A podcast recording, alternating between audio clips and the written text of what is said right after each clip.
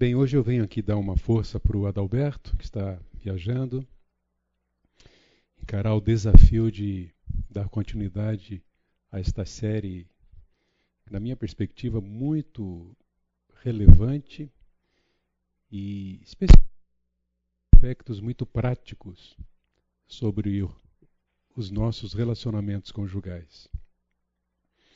Ah, eu costumo dizer que Casamento é uma experiência de aprendizado que nunca tem fim. Aqui nesta vida, não. Nós sempre vamos aprender. Uma razão disso é que nós vivemos por fases, períodos. Núpcias, lua de mel, primeiros filhos, filhos adolescentes, filhos saindo de casa, ninho vazio, vovô e vovó e cada fase traz as suas características. O que é relevante nesta série é que dá trabalho. Não caia na ilusão de achar que você vai chegar algum dia a um estágio, a um nível do seu relacionamento conjugal, sem que haja necessidade de crescimento, transformação, aprendizado. E a principal razão para nós encararmos o, a história do casamento desta forma é que nós não somos perfeitos, nós somos falhos, o nosso cônjuge também, e nós vamos sempre ter que aprender, sobretudo com a graça de Deus e um com o outro, sobre essas experiências. O que nós vamos considerar hoje aqui é, traz uma analogia entre o casamento e o jardim. Vocês já foram é, agricultores? Já plantaram? Já cultivaram? Seja uma flor, seja uma horta, uma fruta. É uma delícia. Você preparar a terra, tirar todas as ervas daninhas, as pedras, deixar o terreno bem preparado, se necessário, adubar. Depois você vai colocar a, a semente ou as mudas e aí vai curtir o seu crescimento à medida que você rega, continua tirando as ervas daninhas, que elas nunca vão parar de crescer, até que você possa colher os frutos. Ah, deixa eu apresentar para vocês um, um pequeno vídeo. Alguns de vocês é bem provável que já tenham visto, então, por favor, me tolere aqui. Mas achei muito interessante porque esses homens maduros, muito mais do que eu, teólogos, homens que têm é, sido instrumentos de Deus por revelar um caráter aprovado, de um compromisso muito sério com Deus, é, eles fazem algumas considerações sobre a realidade do casamento, ainda que trazendo para a perspectiva de um dos problemas que é o divórcio. Mas vejam, e depois a gente comenta.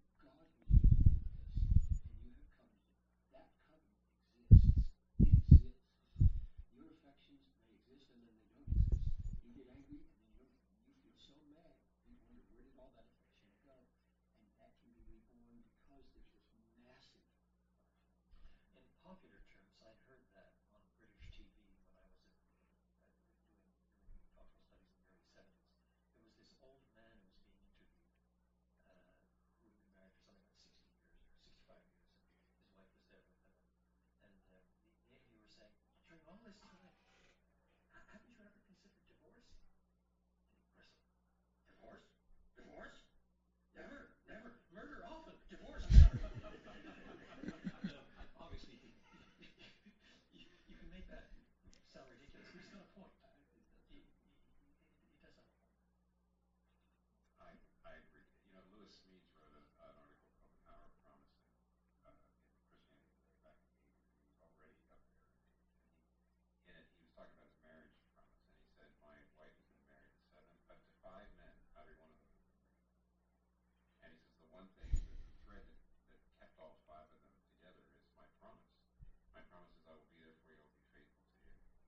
to get across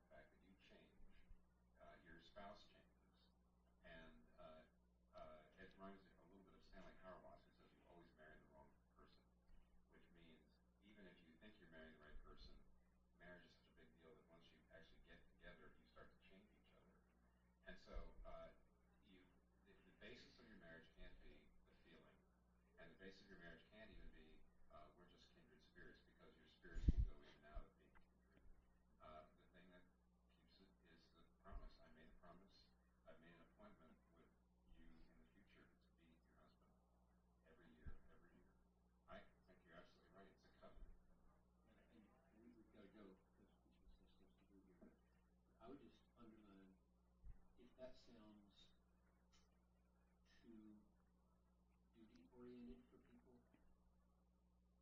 that's the ground in which the flower grows. That's the ground. Because you're in a season right now where the flower is wilted and you think the solution is to pull the plant up, that's not the solution. The, the, the, the ground of covenant, the ground of promise, the ground of no divorce, maybe that, that's the that, that's that's the ground where it can, can we flourish, and it, and it does. I just testified from 42 years that falling in love with my wife again and again is a very beautiful thing. And ideally, that is nurtured at least in part by um, grounding marriage itself in Scripture in a, in a big framework. Um, we're made by God and for God. Uh, this is His design, not my design. There is a huge typology between husband and wife and Christ and the church. We're saying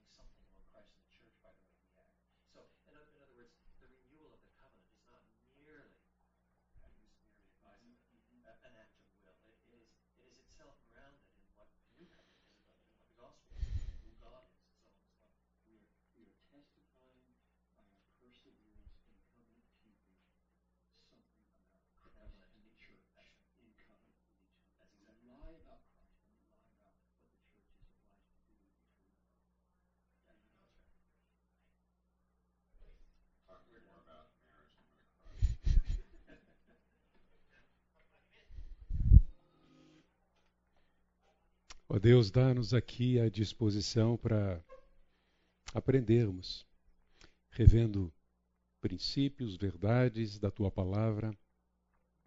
E também, ó Deus, a mesma disposição para que possamos perceber na nossa vida, no nosso relacionamento conjugal, essas ervas daninhas que precisam ser tiradas, trabalhadas, para que a, a boa semente seja plantada, cultivada e sob o fundamento dessa aliança de casamento.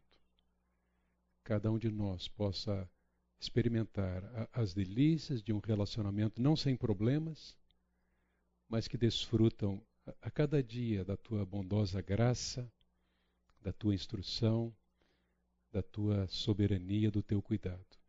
Dá-nos um bom tempo aqui nesta manhã. Eu oro assim no nome de Jesus. Amém. O caráter e o crescimento de um relacionamento conjugal depende de pequenas coisas. Durante o nosso tempo de, de casados, não importa quantos anos você já tenha no seu relacionamento, nós vamos completar este ano 42 de casados. Não importa quanto tempo, os nossos relacionamentos, na verdade, são caracterizados por pequenas coisas do dia a dia e não grandes eventos. Os eventos estão lá. Mas aquilo que acontece hoje, amanhã, de manhã à tarde, à noite, nas várias circunstâncias, o caráter e o crescimento do casamento depende dessas pequenas coisas. Então, a nossa lição de hoje se propõe a trazer para nossa consideração uma analogia entre o relacionamento conjugal e o cultivo de um jardim. O trabalho dos cônjuges comparando com o trabalho do agricultor. Ah, é interessante que a Bíblia usa algumas figuras de linguagem, especialmente no livro de Cantares ou Cântico dos Cânticos, para retratar esse relacionamento cheios de altos e baixos, as fases desse relacionamento conjugal entre Salomão e a Sulamita, o príncipe e a princesa, o namorado e a amada, o marido e a esposa. Embora o livro de Cantares não esteja numa ordem cronológica, nós vamos encontrar ali essas várias cenas que refletem o relacionamento conjugal de uma maneira totalmente aberta. É dito sobre esse livro que, embora seja uma, uma use muitas figuras de linguagem, né, como jardim, flores, cultivo, vinha, etc., é, não trata do relacionamento entre Cristo e a igreja, mas sim do relacionamento entre o homem e uma mulher. Alguns já têm dito que, embora traga inclusive uma linguagem erótica, ela é pura. Porque ele penetra, ele entra, ele apresenta a intimidade do casal nesse relacionamento que floresce à medida que eles vão aprendendo um com o outro a respeitar, a ouvir, a falar, a declarar o amor, manifestar a saudade que sente, a encarar os desafios, a resolver os conflitos e a desfrutar da intimidade sexual dentro desse casamento. Ah, Salomão usa essa figura de linguagem nesse livro que é considerado o mais romântico de todos os livros da Bíblia, e que ele retrata então essa paixão, esse cortejar, a sua conquista, as núpcias, os conflitos, o cultivo do relacionamento conjugal. É, e é bom nós entendermos este aspecto aqui. Um dos temas mais presentes e comuns dentro do livro de Cantares é o da vinha, pomar, jardim, além do grande uso de plantas, flores e árvores que ele usa nesse livro. Esses elementos que estão bem presentes em Cantares devem ser examinados com cuidado, naturalmente, para que sejam entendidos dentro do seu gênero literário. Né? São figuras. Há uma lição. É a tentativa do autor em esclarecer algo relacionado ao, ao contexto relacionamento conjugal. Então, expressões como vinhas, videiras, jardins, pomares são mencionadas pelo menos cerca de 20 vezes dentro de Cantares do Salomão. Há vários casos de uso metafórico aqui, às vezes um duplo sentido, por isso que ao estudar esse livro é importante ter algum cuidado. Né? Quando ele diz por exemplo, na sua declaração de amor, as éguas de Faraó eu te comparo, ó amada minha, é preciso cuidado. Nós não vamos usar essa expressão hoje. o resultado é óbvio o que vamos colher. Mas o que eu queria dizer para vocês nessa introdução é que nós não devemos esperar que os nossos jardins cresçam por conta própria os nossos casamentos não vão crescer simplesmente porque somos casados. Alguém poderia até pensar: nós somos casados e somos cristãos e frequentamos a igreja. Isso não é a garantia de que o relacionamento vai florescer, o casal vai amadurecer e desfrutar intensamente desse relacionamento. E esse é um dos pecados mais básicos que todos nós cometemos em nossos casamentos. A desatenção. Há cultivo. Como é que vai crescer? Da mesma forma, quando olhamos e consideramos o jardim, sem cultivo, não cresce, murcha, as ervas daninhas vão sufocar, vamos ter que arrancar. Assim também é o relacionamento conjugal. Se nós desejamos, então, que os nossos relacionamentos, vejam, eu entendo que nenhum de nós aqui está iludido com a ideia de que um casamento para dar certo tem que ser entre um homem e uma mulher com estreita compatibilidade em termos de personalidade, estilo, preferências, hobbies, seus gostos, etc. e tal. Não há essa, em hipótese alguma, proposta do que Deus nos ensina acerca do casamento. Ninguém deve casar pensando que vai funcionar bem porque ele se parece muito com ela, ou ela se parece muito com ele.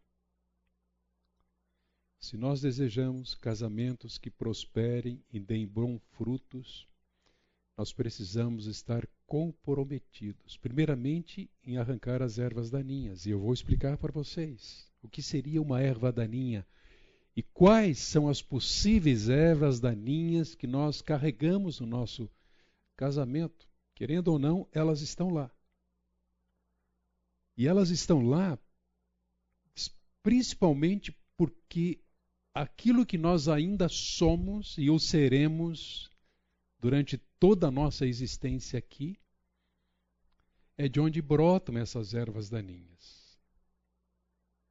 E certamente, o maior problema do relacionamento conjugal é o nosso cônjuge. Estou brincando, gente, não é isso não.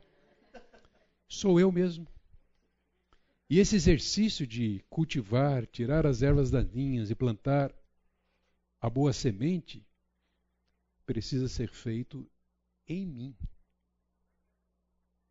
Antes de eu tentar ajudar o meu cônjuge.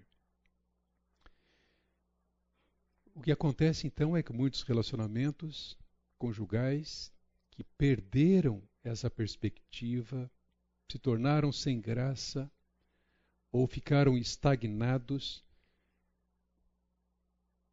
eles podem estar ameaçados de um rompimento.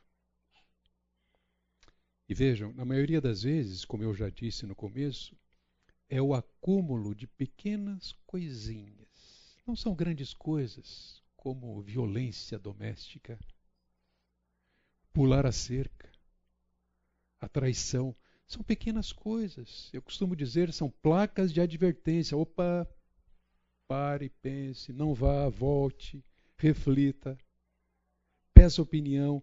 Várias plaquinhas de advertência. Então, a maioria das vezes, o problema é esse acúmulo de pequenas coisas, pequenos problemas, desatenções, falta de cuidado e consideração e a não leitura dessas placas de advertência. Né?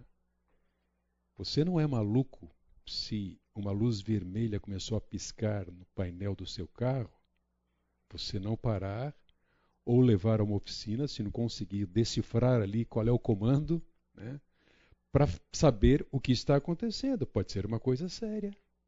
Pode fundir o motor do seu carro. Ou pode ser uma coisa mais simples. Por exemplo, alguns casamentos é, entendem que a questão principal do relacionamento é o sexo. E, na verdade, se o sexo não está bem, se esse relacionamento íntimo do casal não está legal, eles costumam a duvidar, a questionar e até mesmo a tentar apontar outras questões que nem ao menos eles têm a coragem de conversar sobre elas. Entretanto, sexo nunca foi e nem deve ser o combustível para um bom relacionamento conjugal. O sexo, tratado com tanta beleza e pureza por Deus, desde a origem, desde a criação, não só contemplando o propósito para o qual Deus fez macho e fêmea, homem e mulher, a intimidade sexual, o sexo, é expressão ou fruto do relacionamento conjugal. Mas se eu não observo as ervas daninhas de manhã, na hora do almoço, à tarde, eu vou ter dificuldade à noite. Porque a intimidade sexual e o desfrute pleno dessa intimidade, a partir da aliança do casamento, deve ser fruto de um bom relacionamento. Quando eu digo bom, gente, eu não estou querendo dizer casamento perfeito, porque não existe. Né? Naya e eu temos as nossas dificuldades, estamos aprendendo. Hoje olhamos para trás e, de certa forma, lamentamos: puxa, se eu tivesse feito isso antes, né? se os primeiros anos de casamento eu tivesse essa percepção, percebesse essas ervas daninhas. Essa reflexão é importante para todos nós, porque todos nós somos pecadores, falhamos, mas nós temos tudo o que Deus nos oferece para um crescimento e um desfrute cada vez maior do relacionamento conjugal. Então, todos nós temos ervas daninhas, pessoais e relacionais, que precisam ser arrancadas. É a analogia que fazemos aqui. Se elas não forem arrancadas,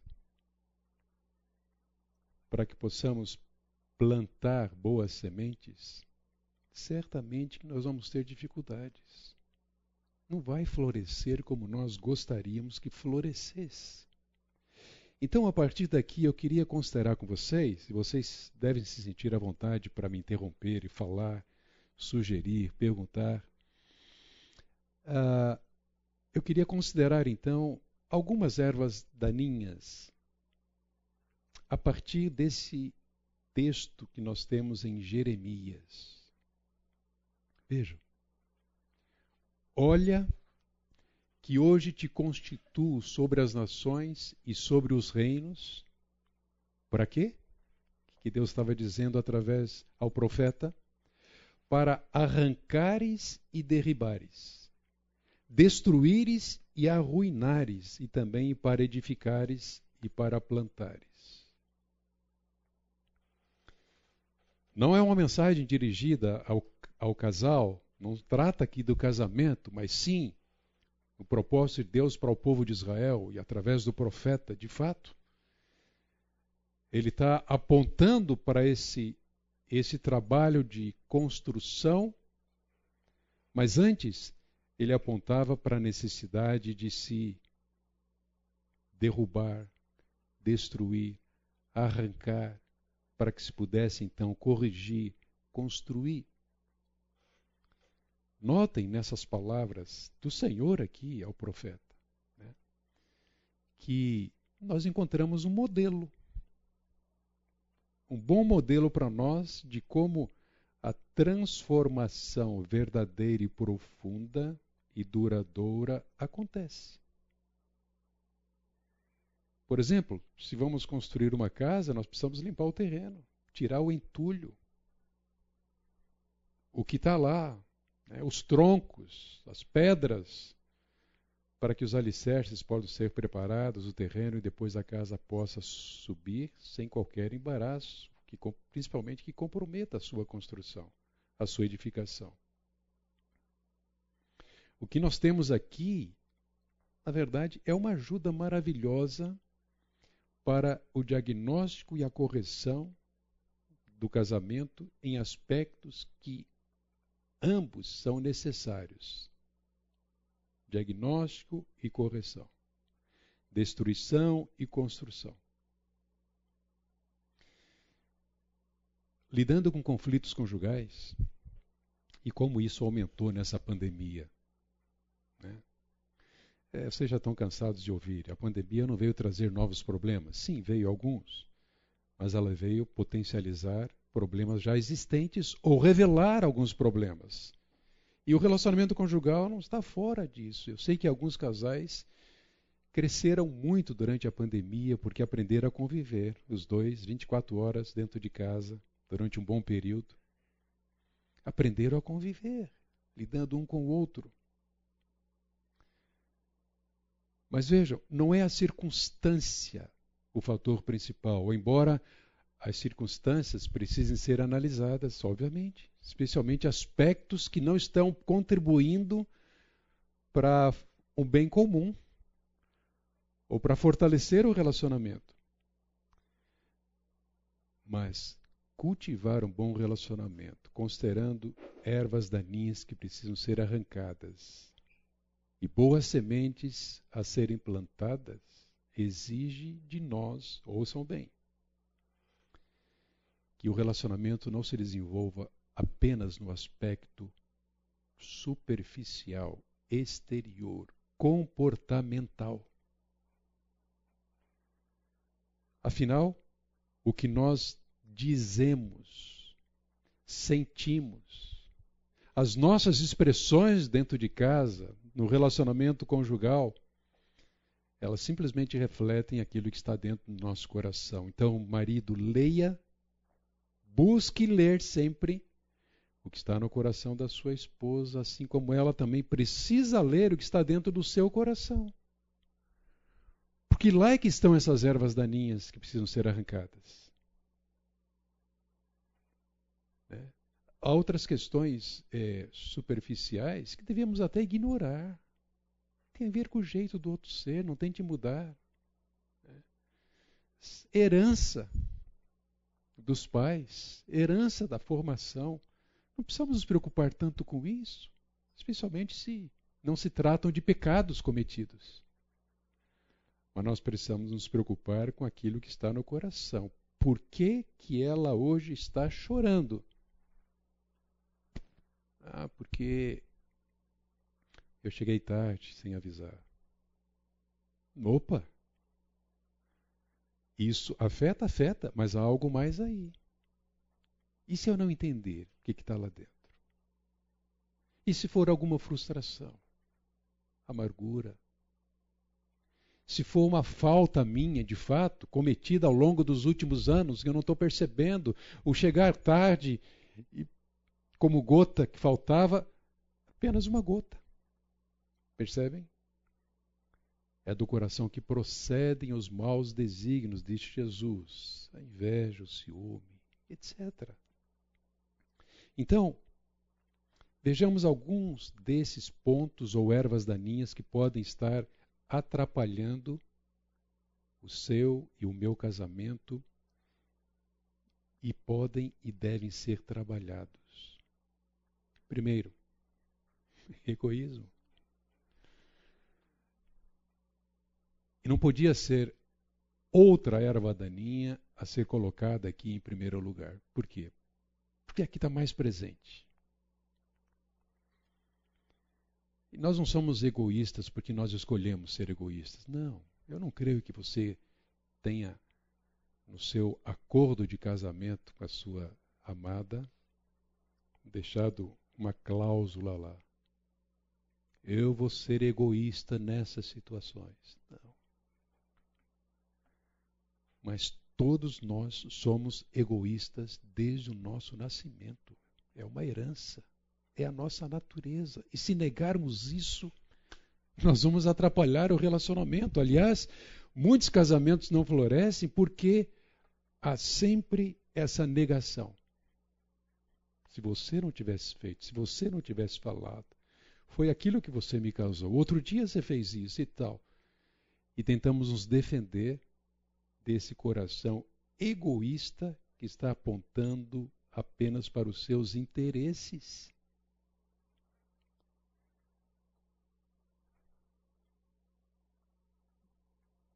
Talvez o último biscoito era meu, que você foi pegar. É. O melhor lugar na sala de TV. Opa, eu estava sentado aí. É meu lugar. Ah, não. Vai mudar de canal, não. É meu programa. É. Ou o controle da conversa, mau humor, um programa de comer fora, ou ainda excesso de ocupação. Ou seja, não importa que você pensa, o que você sinta, o que você queira.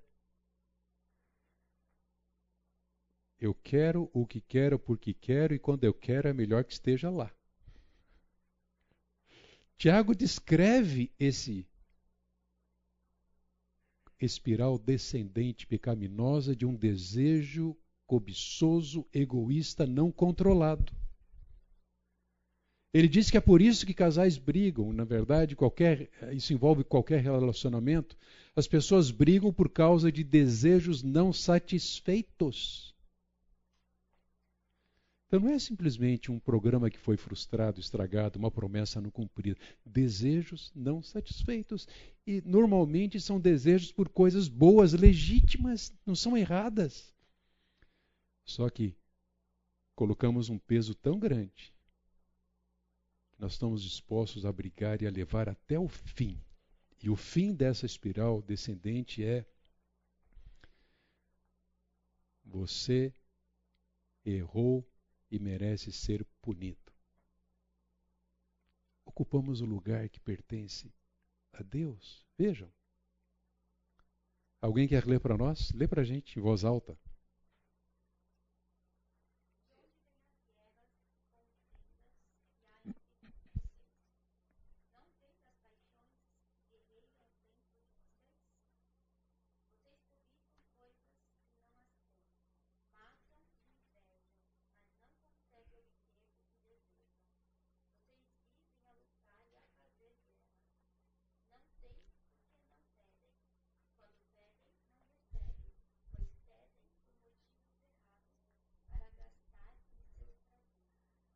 Aí, gente. De onde procedem, se não desses prazeres, desejos egoístas que estão lá dentro de nós guerreando? Para quê?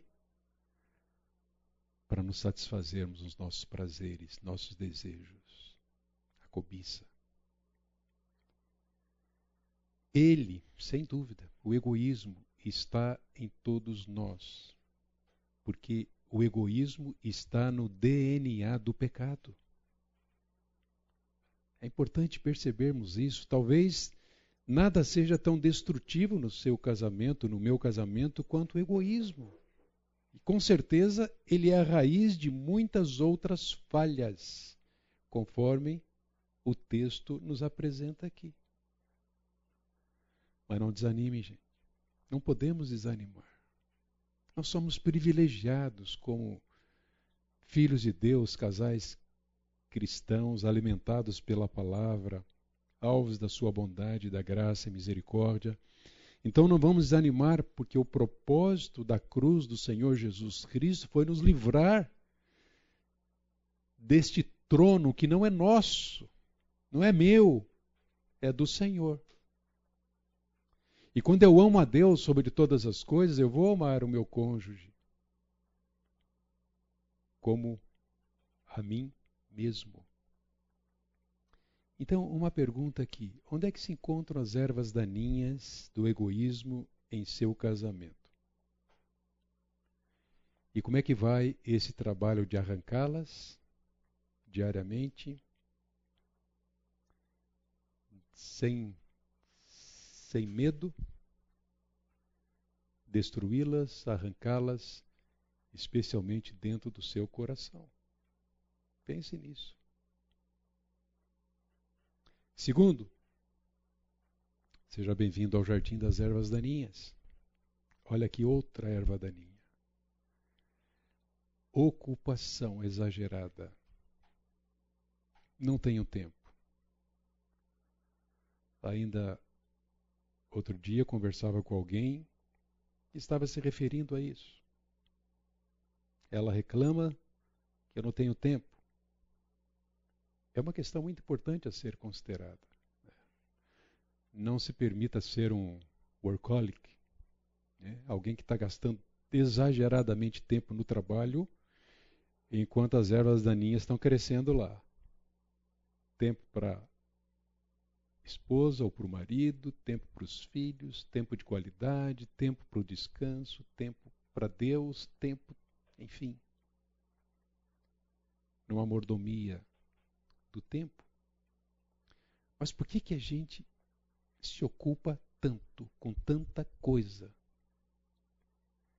Inclusive chegando a uma situação de negligenciar prioridades, por bem das nossas vidas, por bem do relacionamento conjugal, para a glória de Deus, a gente deixa de lado isso.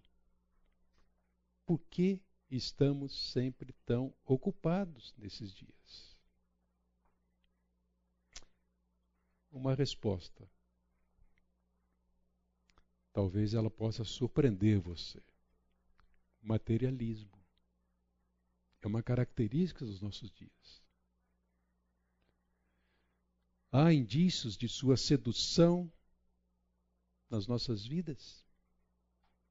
A constante busca por maiores e melhores coisas materiais suga o nosso tempo, a nossa energia, a vitalidade relacional, o desfrute do relacionamento conjugal. Alguns podem estar vivendo com tempo exageradamente ocupado por querer conquistar mais coisas materiais. Somos tentados a nos abastecermos cada vez com mais coisas, muitas das quais nós nem vamos usar, nem vamos tirar proveito disso para a família. Pode ser entretenimento e tantas outras coisas. A verdade é que o materialismo pode deixar ou nos deixar vazios, algumas vezes endividados, viciados e ao mesmo tempo desviar a nossa atenção e energia do relacionamento mais importante da nossa vida, que é o Senhor, e o segundo mais importante da nossa vida, que é o nosso com o nosso cônjuge. Então faça essa pergunta aqui. Você está ocupado demais? essas horas extras, elas podem abastecer mais o seu bolso, mas o que está acontecendo na tua casa? O teu relacionamento com Deus? Esse tempo extra está consumindo isso? Está negligenciando prioridades na sua vida? O que o mantém ocupado ou exausto demais para cuidar das dificuldades do seu casamento e fazer as coisas boas que fariam o seu casamento crescer mais? 1 João 2, 15, 16 diz assim: Não amem o mundo, nem o que nele há. Se alguém amar o mundo, o amor do Pai não está nele. Pois tudo o que há no mundo, a cobiça da carne, a cobiça dos olhos e a ostentação dos bens, não provém do Pai, mas do mundo. O nosso Deus propõe um coração não dividido. Né? Que a palavra concupiscência é o mesmo que um desejo forte que coloca em lugar de o amor para com Deus, o amor pelos bens, o amor pelo sucesso, o amor por aquilo que o mundo oferece. Então, um chamado à nossa atenção em relação a essa erva daninha. Né? Há uma exortação direta do Senhor para que não amemos o mundo e nem o que nele há.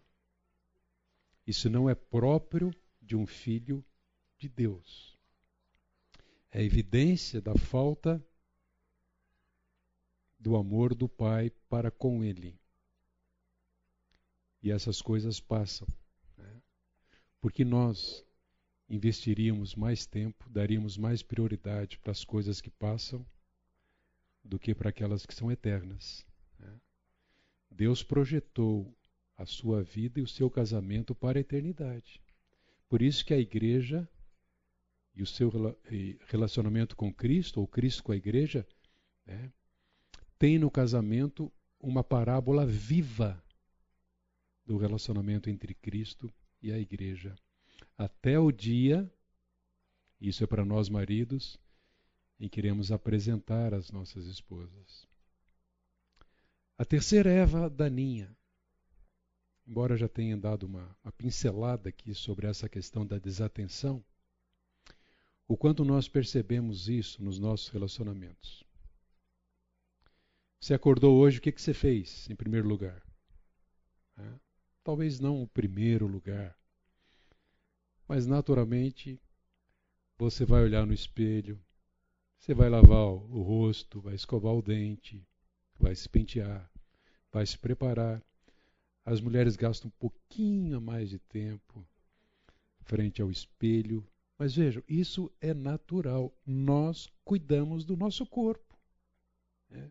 Não somos relaxados e exercemos boa mordomia também em relação à alimentação, hora de descanso, exercício. As pessoas são saudáveis porque elas dão atenção a seus corpos. O apóstolo Paulo nos diz que ninguém odeia o seu próprio corpo. Ninguém. Cuidamos dele. Versículo 29. Prestamos atenção naquilo que comemos, ficamos atentos ao primeiro sinal de algum desequilíbrio, mal-estar ou doença. E hoje em dia, com a facilidade que nós temos da medicina, né, dos exames, qualquer coisinha a gente corre vai fazer um exame. Damos atenção às atividades físicas? Nem tanto. Né? Mas julgamos importante isso para o nosso bem-estar. Né? Eu, eu desço o elevador toda terça e sexta-feira com a minha esposa, pouco antes das seis, para fazer exercício lá embaixo, na, na academia do, do condomínio, com aquele sorriso. Né? E agora começa a refrescar um pouco a noite. Que delícia sair da cama. Não. Mas eu sei que isso tem feito muito bom. Sabe aquelas dores? Ai, dói aqui, dói aqui. Como ajuda o exercício físico, a disposição para o dia. Então eu cuido de mim. Minha esposa cuida de mim. Também cuidamos um do outro. Você lembra da sua época de namorados? Hã? O quanto você prestava atenção em tudo. Estudioso, da personalidade dela ou dele, querendo agradar o tempo todo, até mesmo aceitando algumas preferências políticas contrárias à sua. Maravilha, namoro. Porque o seu objetivo era conquistar. A Inaya sempre me lembra quando eu falo do nosso tempo de namoro e conquista, e eu ia à casa dela e a mãe dela gostava de preparar uma sopinha daquela, sabe aquela sopinha só com água e aquele macarrãozinho fininho, pequenininho. Então, fazia mas ela me oferecia. E eu obviamente achava uma delícia.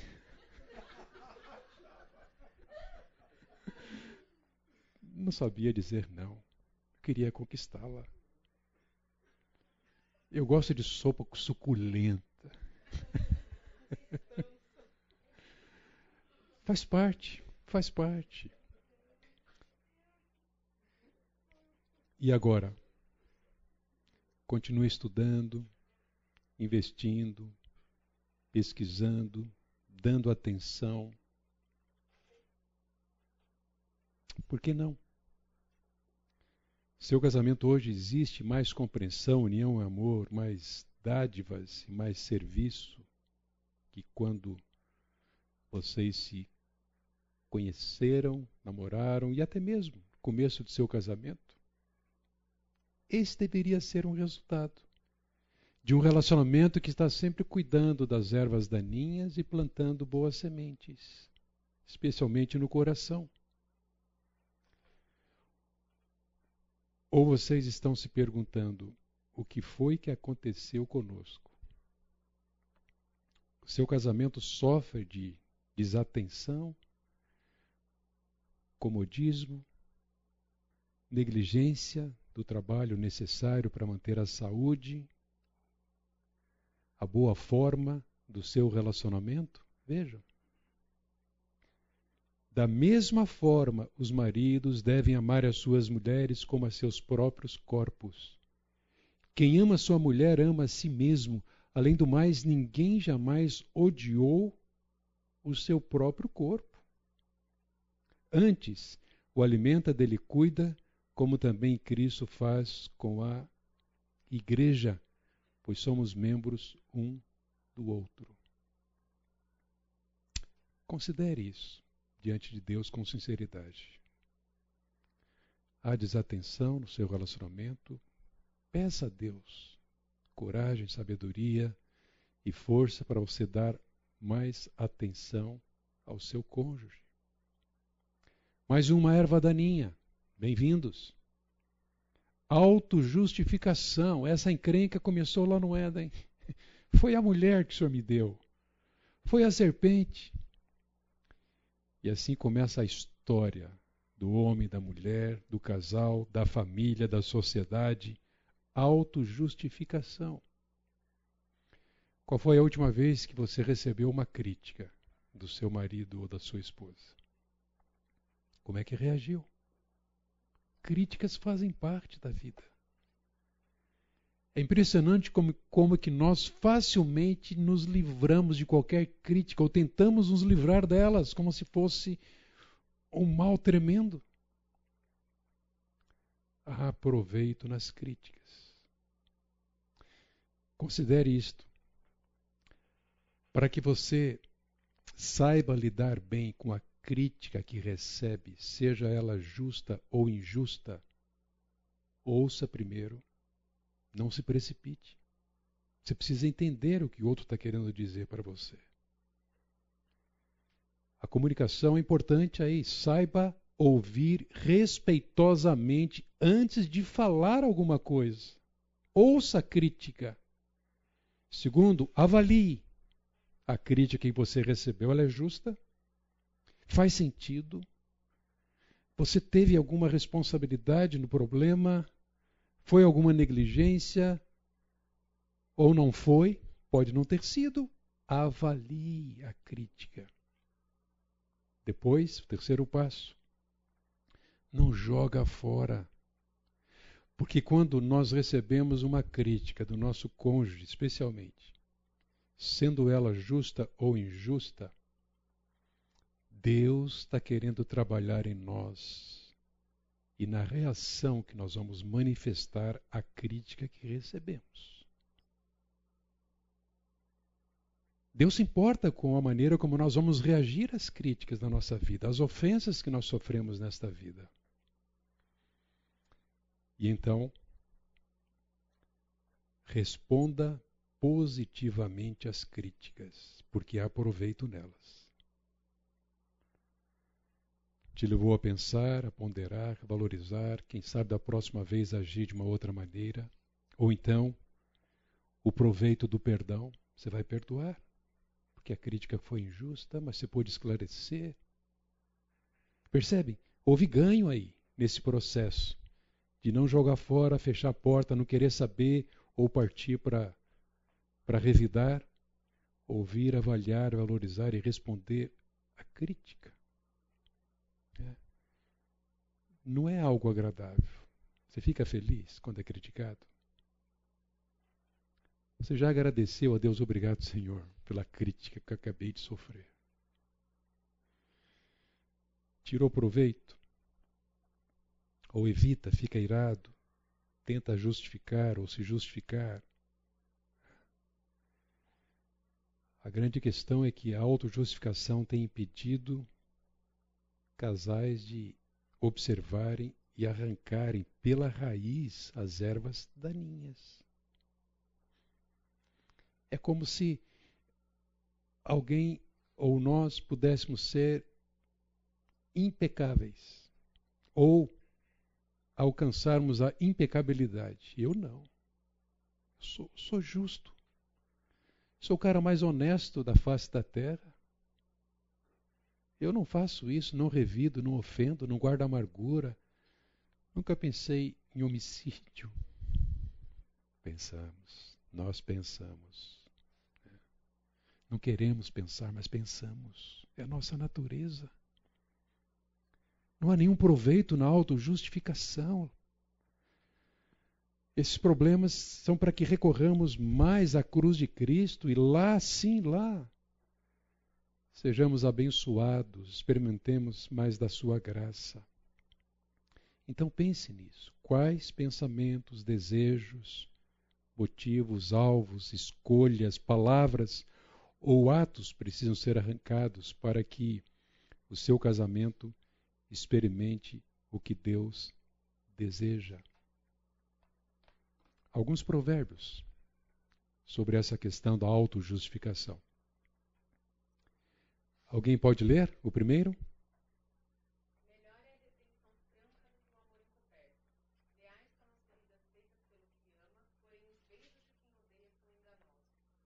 Olha só. Leais são as feridas feitas por aquele que ama do que os beijos da falsidade, sem a repreensão, sem a confrontação amorosa, verdadeira. Segundo,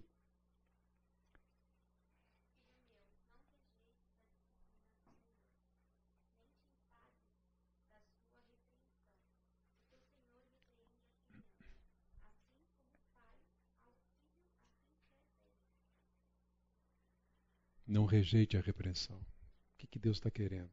Como é que você está reagindo? Isso tem a ver, acima de tudo, com Deus. Né? O seu relacionamento com o seu cônjuge horizontal precisa sempre ser considerado sob a perspectiva vertical. É Deus que está presente ali. É o maior interessado. É a pessoa que de fato quer levar você a desfrutar de todas as suas promessas, o quanto o como elas funcionam no seu casamento. E por fim, como pendentes e joias de ouro puro, assim é o sábio repreensor para o ouvido atento. Atento. A confrontação amorosa faz parte do relacionamento conjugal. Vamos lá. Medo. O que você entende com o medo como sendo uma erva daninha?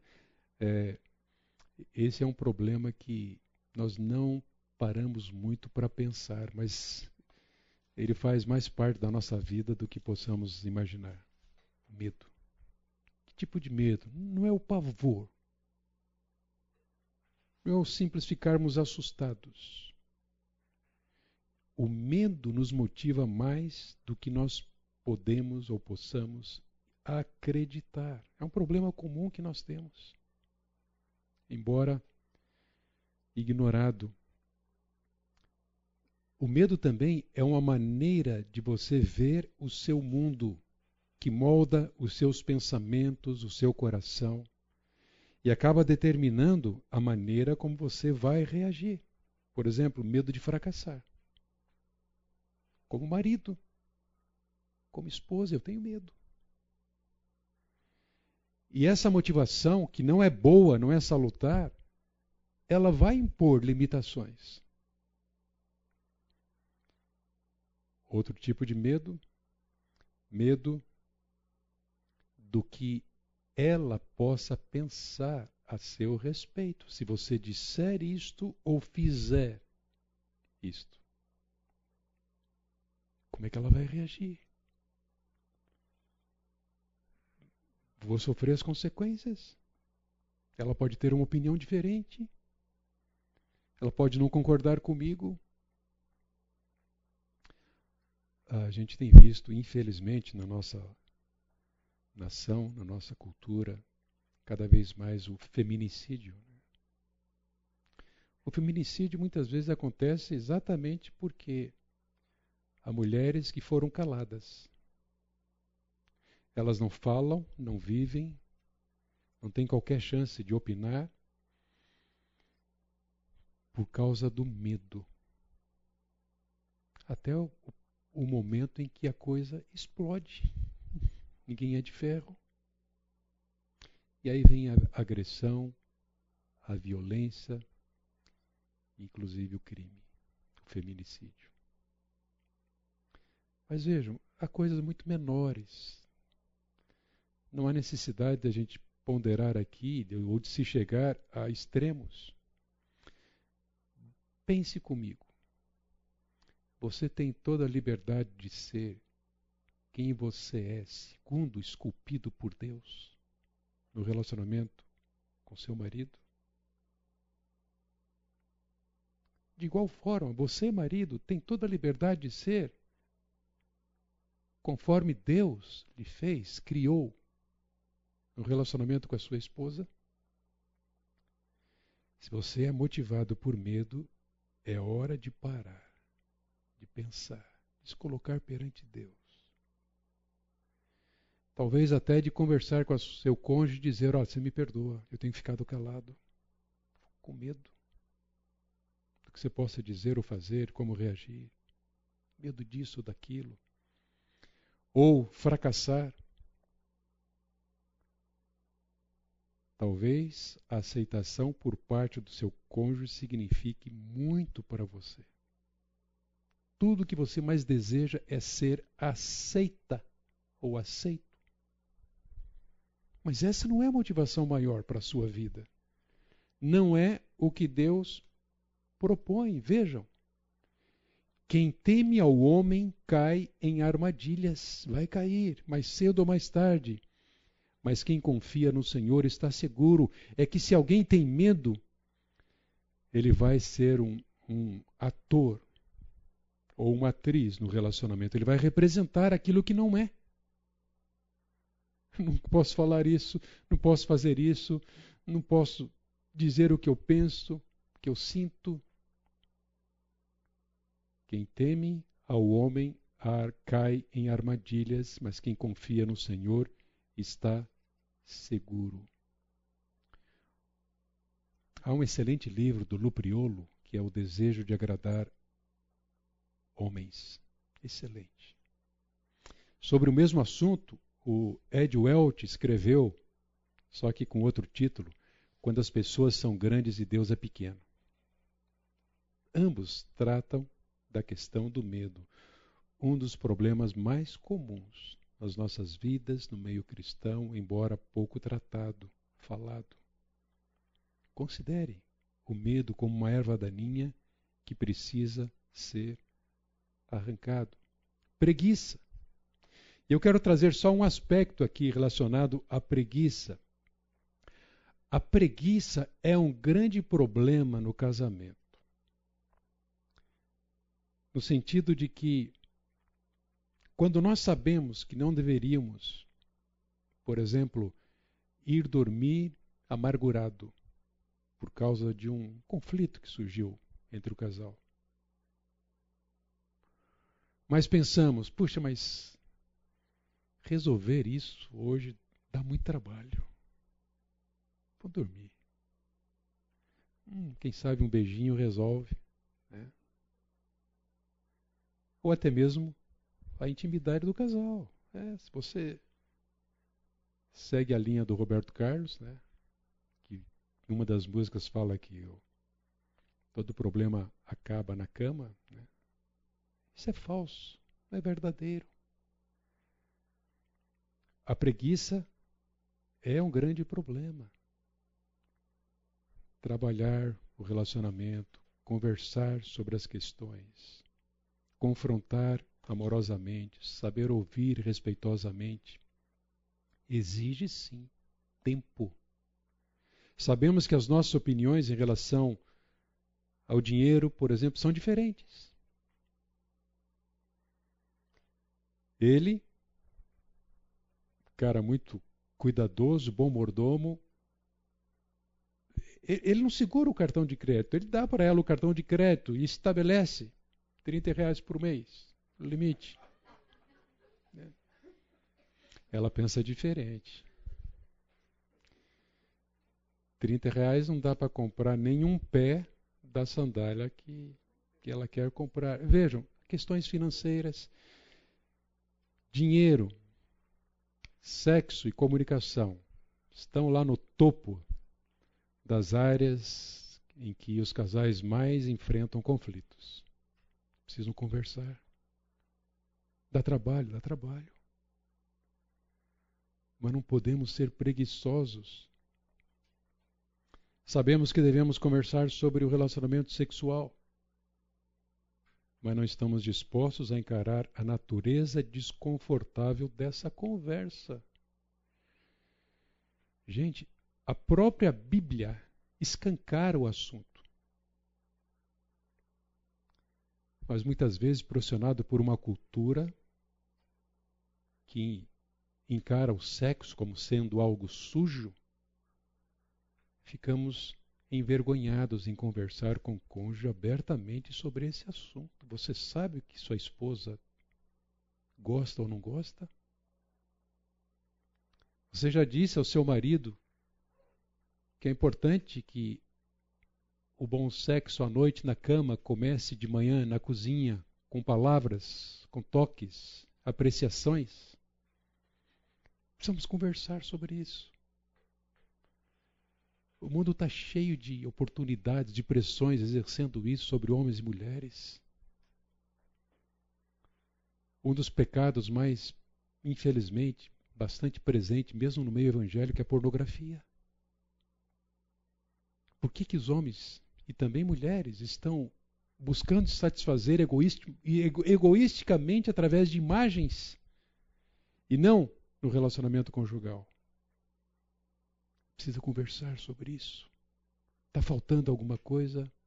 Alguma coisa está fora de lugar? Está exagerado? A preguiça precisa ser vencida. Ela sempre tem uma desculpa para tudo. Não possui disciplina e nem motivação. Ela traz passividade quando deveríamos ter uma ação decidida e afetuosa. Pense também nisso. O que, que a preguiça tem ocasionado no seu casamento? Aquela torneira quebrada, você prometeu consertar a... antes da pandemia. E ficou em casa muito tempo durante a pandemia, a torneira continua com o mesmo problema. É. Decepção, desencorajamento, insatisfação, problemas são frutos da preguiça. Que tal nos levantarmos e começarmos a arrancar também essa erva daninha e outras? Seja do egoísmo, da ocupação exagerada, da desatenção, da preguiça. Nós temos no Senhor Jesus Cristo, na suficiência da Sua palavra, o poder do Seu Espírito, nós temos graça suficiente para o momento em que nós necessitarmos de ajuda, de socorro. Uma das situações aqui no livro de Provérbios, vejam, passei pelo campo do preguiçoso e junto à vinha do homem, falto de entendimento, eis que tudo estava o quê? Cheio de espinhos. Preguiçoso. E a sua superfície coberta de urtigas, e o seu muro de pedras em ruínas. Esse é o resultado do preguiçoso. Nesse tempinho final, deixa eu trazer para vocês a, a, importância de nós plantarmos sementes após arrancarmos as ervas daninhas. Sem dúvida, além de arrancarmos as ervas daninhas, nós temos que pensar naquilo que Deus nos chama para plantar em seu lugar. Agora ouça. Ainda que você prepare a terra para lançar a semente, cultivar a planta, as ervas daninhas não acabam. Elas vão brotar novamente. E se for tiririca, então, sabe o que é tiririca no jardim? Que encrenca. Se arranca, ela volta, arranca, ela volta. Mesmo jogando aquele veneno lá, a folha fica amarela, mata-mato, né? É, já sabe, ó. Mata-mato. Se a batata ficou lá, ela vai novamente. Então, você precisa conservar aquela planta, aquela flor, arrancando sempre as ervas daninhas. Então, além de arrancá-las, temos que pensar naquilo que Deus quer que plantemos em seu lugar. Eu queria olhar para um texto em Gálatas, capítulo 5, que também traz para a gente aqui um modelo básico para enfrentarmos essa necessidade de arrancar as ervas daninhas e plantarmos sementes no casamento. Então vejam, porque vós, irmãos, fostes chamados à liberdade, porém não useis da liberdade para dar vazão ou ocasião à carne. Sede antes servos uns dos outros pelo amor, porque toda a lei se cumpre em um só preceito, a saber, amarás o teu próximo como a ti mesmo. Se vós, porém, vos mordeis e devorais uns aos outros, vede que não sejais mutuamente destruídos. Digo, porém, Andai no espírito e jamais satisfareis a concupiscência da carne, porque a carne milita contra o espírito e o espírito contra a carne, porque são opostos entre si, para que não façais o que porventura seja do vosso querer. Mas se sois guiados pelo espírito, não estáis sob a lei. Olhando aqui para o verso 15, nós não temos como escapar da influência daquilo que fazemos ou dizemos ao nosso cônjuge. Nós vamos ser afetados, nós estamos influenciando o outro e o relacionamento. Sempre exerceremos alguma influência na vida do outro. Vejam quão relevante e importante é isso saber que eu posso danificar a fé ou enfraquecer a fé da minha esposa, roubar ou destruir ou enfraquecer a esperança, levar à solidão, ao desamparo, ao desencorajamento, Paulo está afirmando. Se vos mordeis e devorais uns aos outros, vede que não sejais mutuamente destruídos. E no verso 16, olhem, ele aponta para como podemos blindar um relacionamento contra essas atitudes, conflitos, disputas, mordidas destrói o relacionamento. Ele diz: andai no espírito e jamais satisfareis o quê? Hã? Pode falar, gente. A concupiscência da carne. Você se lembra do DNA do pecado? Egoísmo. Para para que possamos ter um bom casamento, marido e esposa, ambos têm que buscar por uma vida de santidade e obediência a Deus. Não sendo controlado pela carne, mas pelo Espírito. Sinceramente, nós admitimos que há uma batalha dentro em nós. Que não é o que o outro fala ou faz ou deixa de fazer que nos torna mais pecadores, agressivos, indiferentes. Não. É o pecado que em nós habita. Como Paulo disse, há uma batalha dentro em mim. Desventurado homem que sou, quem me livrará disso? Temos que nos sujeitar a Deus em busca da santificação nos nossos relacionamentos. Aliás, não somente a sua vida em Cristo Jesus, mas também o seu, seu casamento envolve um processo contínuo de santificação, ou um processo de santificação progressiva. Não tem fim. Aquela obra que Deus começou em Cristo, Ele há de completá-la até o dia do Senhor Jesus Cristo. Paulo, nessa passagem aos Gálatas, ele nos chama a plantar sementes, boas sementes. Vejam o que ele diz. Porque vós, irmãos, fossem chamados à liberdade. Estamos livres do peso, da penalidade, do fardo do pecado nas nossas vidas. Isso é ser livre. Livre para sermos autênticos, genuínos. Livres livres para crescermos à estatura do Senhor Jesus Cristo.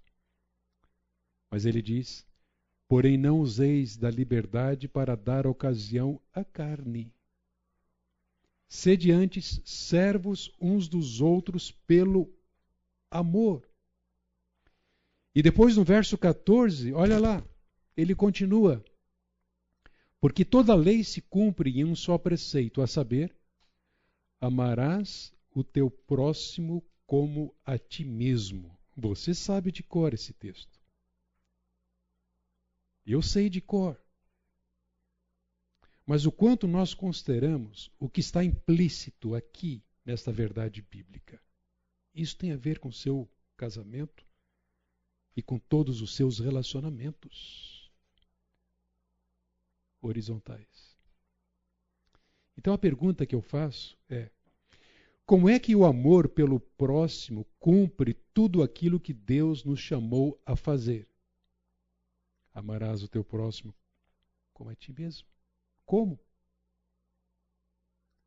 A resposta não é complicada, gente. Aquele que ama a Deus acima de tudo também ama o seu próximo como a si mesmo. Agora vejam que conclusão nós chegamos. Então, o problema principal do nosso casamento não é que não amamos o outro o bastante, mas sim que não amamos a Deus o suficiente. Em última análise, casais brigam, contendem, mantêm conflitos, porque eles não amam a Deus acima de tudo. É a minha luta, é a sua luta, é a nossa realidade. Se amarmos a Deus acima de qualquer outra coisa, opa, vamos nos ver livres dos problemas, mas nós vamos lidar com eles com sucesso. Porque quando amamos a Deus sobre todas as coisas, nós vamos dar atenção ao nosso cônjuge, nós não vamos ser preguiçosos, não vamos ter medo, vamos ser transparentes. Não vamos ser egoístas. Vamos procurar o bem, o suprimento do nosso cônjuge. E eu sei que você e eu precisamos de ajuda. Não é ajuda do seu cônjuge é ajuda de Deus. Porque não há como nós amarmos ao próximo como a nós mesmos sem a graça de Deus. Então você é um privilegiado. Porque essa graça, um dia ela se manifestou na sua vida, não apenas trazendo a sua salvação, mas é a mesma graça que te capacita, treina, para que você possa levar essa vida piedosa que Deus deseja, conforme Tito vai nos dizer. Então, de forma prática, devemos nos comprometer a procurar por maneiras práticas para amar o cônjuge, seja ajudando em tarefas diárias. Lá em casa, o compromisso que eu assumi é que todos os vidros da sacada são por minha conta. Então eu tenho que limpar aquilo lá E alguns sábados, não é todo sábado, graças a Deus. Mas em alguns sábados eu gasto ali umas três horinhas, que são muitos vidros. Não, bem, desde o planejamento, sabe?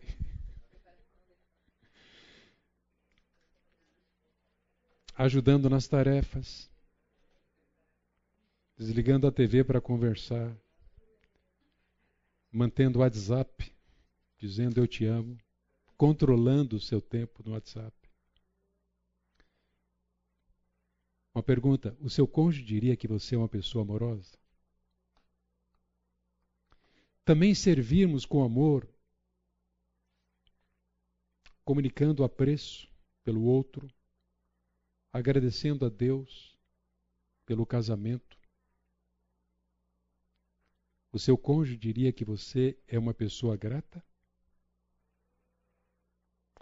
Servir com amor também é ter um compromisso em ser um pacificador, evitar perder a paciência. No que depender de você, você vai promover a paz, não vai entrar na briga. Ficar com raiva, decepcionado. Maridos, amai e não a trateis com amargura, é o que Paulo diz lá em Colossenses 3,19. Amem suas mulheres e não as tratem com amargura. Mas servir com amor é também ter o compromisso de promover a paz, evitando perder a paciência e ainda olhando para Colossenses, é, desculpe, para Romanos 15, 5 e 6. O Deus que concede perseverança e ânimo deles um espírito de unidade, segundo Cristo Jesus, para que, com um só coração, esse é o tema do nosso próximo encontro de casais. Um só coração e uma só boca, vocês glorifiquem ao Deus e Pai de nosso Senhor Jesus Cristo. Seu cônjuge pode dizer que você é um pacificador? Servir com amor é também responder ao cônjuge de maneira bondosa. Conforme estas palavras de Paulo aos Colossenses.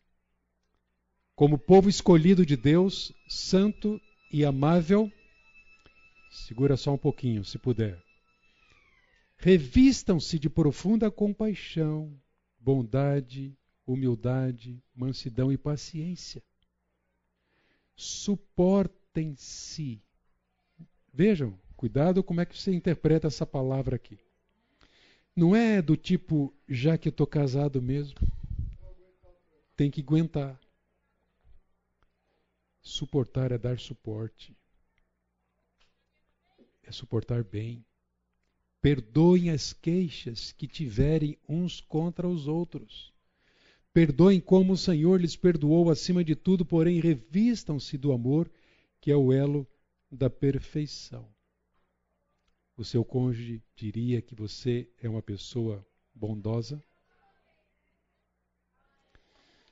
Queridos, como eu disse, a solução não está no seu cônjuge nem em você. O problema maior não é seu cônjuge, é você. Mas é o mesmo Deus que dá graça a todos para arrancarmos as ervas daninhas e plantarmos as sementes que vão frutificar o bem do casal, da família e para a glória de Deus. Portanto, esta é a oração que devemos fazer. Achegarmos-nos confiadamente junto ao trono da graça, a fim de recebermos misericórdia e acharmos graça para socorro em ocasião oportuna. Porque essa mesma graça a esperança para nós e nossos casamentos. Ela se manifestou salvador a todos os homens. A graça nos ensina a renunciar à impiedade, ao egoísmo que está no nosso coração de errado, às paixões mundanas e a viver de maneira sensata, justa e piedosa nesta era presente, enquanto aguardamos a bendita esperança, a gloriosa manifestação de nosso grande Deus e Salvador Jesus Cristo. Ele se entregou por nós, a fim de nos remir de toda maldade e purificar para si mesmo um povo particularmente seu, dedicado à prática de boas obras. Precisamos de teologia no casamento para sabermos como encontrar esperança, não apenas em regras. Esse aqui não é um curso de regras, mas de princípios. Mas teologia, principalmente para nos aproximarmos de Deus e dependermos da ação do Espírito em nós e da Sua palavra. Ó Deus, obrigado por essas verdades que nos auxiliam, mesmo porque nós já fomos libertos, ó Deus, da escravidão do pecado para uma nova vida em Cristo Jesus. Verdades que apontam para a graça, sim, graça suficiente, mais do que suficiente para arrancarmos ervas daninhas do nosso coração e do nosso casamento. E a plantarmos boas sementes e cultivarmos essas sementes com teu auxílio. Sim, Pai, abençoa cada um de nós aqui, cada marido, cada esposa, cada casal, nessa tarefa, nesse exercício, nessa disposição humilde de arrancar e construir para a glória do Senhor. Somos gratos por tudo. Em nome de Jesus. Amém.